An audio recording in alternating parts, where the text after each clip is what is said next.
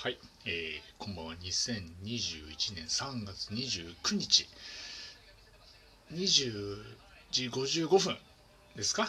ね。今日も始めていきたいと思っております。昨日サボってないですからね。あのー、昨日はですね、5年ぶりに、えー、花さんと、えー、お会いしましてですね、えー、有楽町のお店でですね、ご飯を食べてながら、食べながら、えー、ライブ配信をしたっていうことやってますんで、アーカイブで、えー、と収録と多分ライブ配信みたいなのが今選べるんで収録じゃなくてライブ配信の方見ていただければあのちょ5分間5分間だけですけど、閉店になっちゃったんで あれですけどあの花さんとのツーショットトークありますんでご興味ある方はぜひともねそちらを聞いていただければいいかなと思っております。でサッカーがですねちょっとあの今やっててですねえー、アンダー24ですかこれ。オリンピック代表日本対アルゼンチン戦を今やってるんですけどもアルゼンチンですねなんと勝ってるんですよ今ねこれ。ね後半ですよ。行ったりとかさっきも惜しい相馬のね惜しいシュートがあって左の、えー、左ゴールポストに切られてしまってですね弾かれてしまったんですけどもね。もしかしたらこれこのまま勝っちゃうんじゃねえみたいな。ね日本代表強いですね。でもでもすごいですよね。あのアンダー24ですけど海外で活躍してる選手がめちゃくちゃ多いんですねなんかね。なんか日本のレベルの高さをね感じますよ。なんかもう若くしてねどんどんどんどんこう世界に羽ばたいていくっていうねこの日本の、えー、選手たちの活躍はすごいなと思っておりますけども、うんまあ、僕はねサッカーの話をしてもですね多分何もねあの引き出しがあんまりないんではい。何回かサッカーの話しましたけど、ね、大体古い、古い話終わってしまうんでね。サッカーの、サッカーのその、その、ゾノ？とかね、見たいんですけどね、いつやってるんですか？なんか、毎週、毎週やってるわけでもなくて、毎月ってわけでもなくて、なかなかね、ちょっとね、あの、どうなんですかね。見たいんですけど、いつやってるのかわかんないな。いや何をねこう話そうかなみたいな。3月3月終わっちゃうんですよね。3月29日。329誕生日からもね4日経過しましてですね。そうそう。花さんからもプレゼントもらいまして誕生日プレゼントで、ね、であの他の皆さんからはですねチケットというね延長チケットという素敵なねプレゼントをいただいて嬉しいなと思ったんですけどね。まあ、久しぶりにやりますか。また、バックトゥーザフューチャーやりますか。バックトゥ、バックトゥザフューチャーやねえか。過去だ、過去。 back to the 過去に行きますか、また。え ?2020、2000年の冬ぐらいまで話したのかな、確か。多分そうですよね。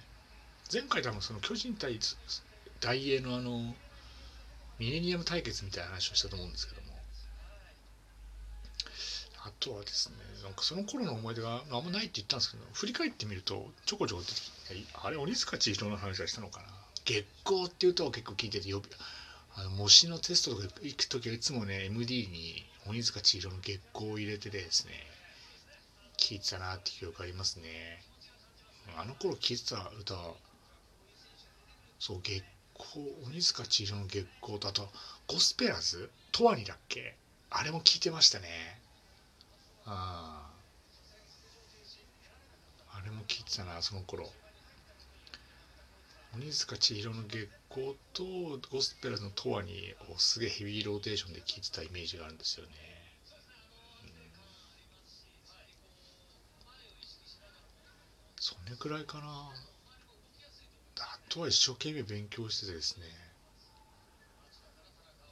2000そうそうそう。大晦日の日にその日だけはっていうことで地元の幼馴染とみんな受験するんで湯島湯島大社ですか？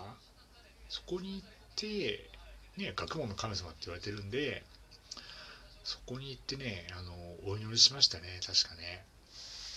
うん。湯島大社に行きましたよ。その頃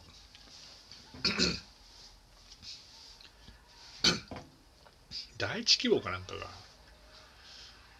東洋東洋大学のマスコミュニケーション学部っていうのがあってそこに行きたかったんですよね本命がね。だかそこに行けますよねって書いて。それ以外は全部中央大学日本大学成城大学えー、と東京経済大学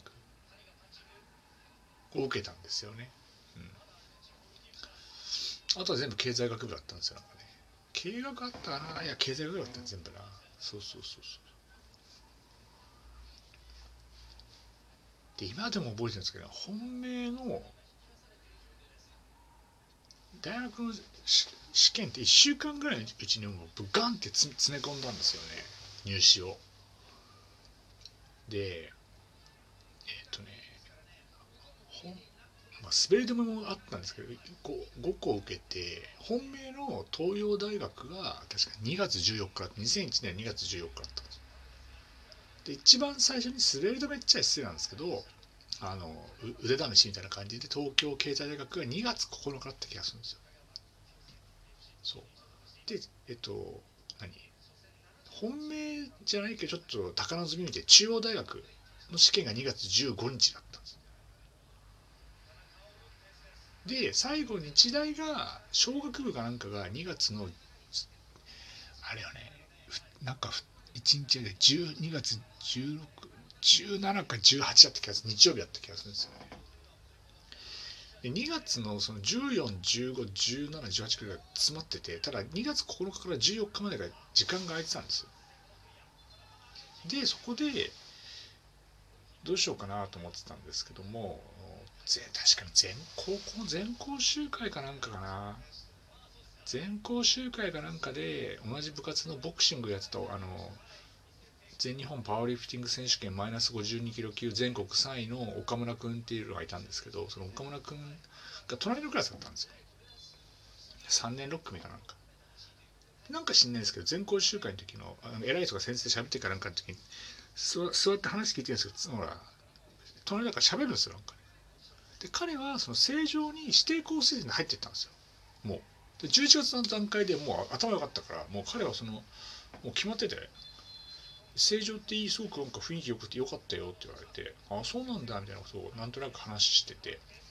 で試験日程見たら今でも覚えてるんですけど2月のね12日かなんかあったんですよね。確か。で本命の1個前にちょっと1個受けてくれてちょうどいいかなと思ったんで正常も受けようと思って、で結果的にはねその一言で 人生が決まったっていうのはあるんですけど。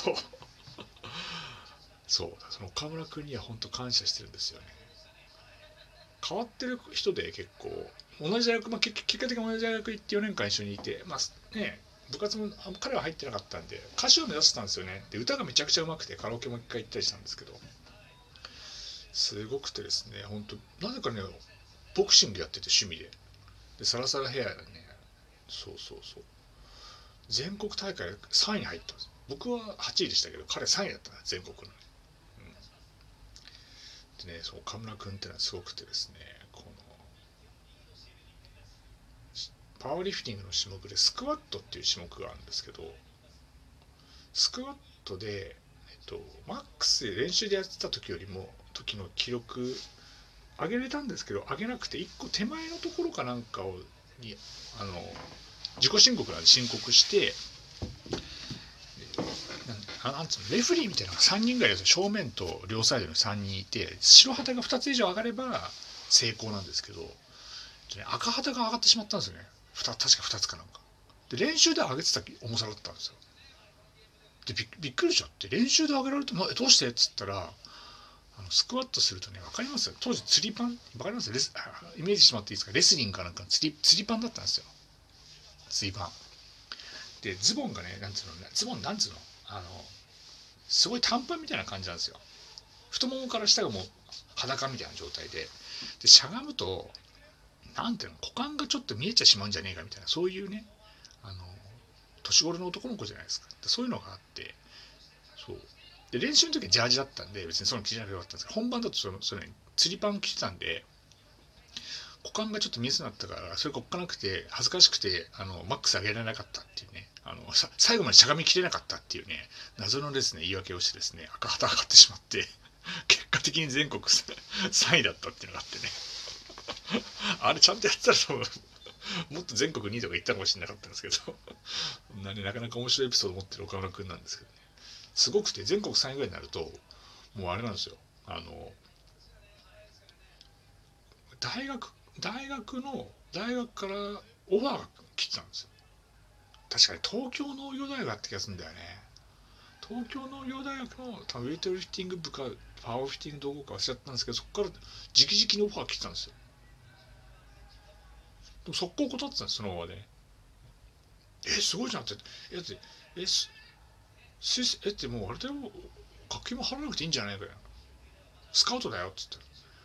ねもう開口ちゃん全く興味がないっていうね、はい、なんでやってたんだってあのジムに行く代わりに健康のためにボクシングで強くなるためにやってたってだけだったんで全くもってあの ウェイトリフティングに興味がないっていうね。ジム代わりに使ってたから全く興味ないっていう話をしてしてましてですね。面白かった。なかなか面白い子だなと思ったんですけど、まあ、そんな彼がねたまたま同じ部活だったっていうのもあって仲良くしてくれてね成城大学のねあの受験成城大学っていいとこだよって頭も良くてねめちゃくちゃあの多分モテたんじゃないかな彼は本当に高校時代とか。顔もイケメンだったから。うん。そうそうそう。その岡村君が成城大学っていいよって言ってくれたから成城大学のねあの受験をしてそこからね伝説のデビュー戦に足を運ぶっていうね。まあそんなね懐かしい思い出がありますけどね。はい、ということで、えー、久しぶりに、ま、過去を振り返りしてだいぶ来ましたね。20世紀もう20世紀入りましたんでね。20世紀入ったってまだ 20, もう20年前の話ですけどね。またどっかやっていこうと思ってますんで、えー、聞いていただければいいかなと思ってます。昨日の収録はアーカイブにありますんで聞いてください。どうもありがとうございました。失礼いたします。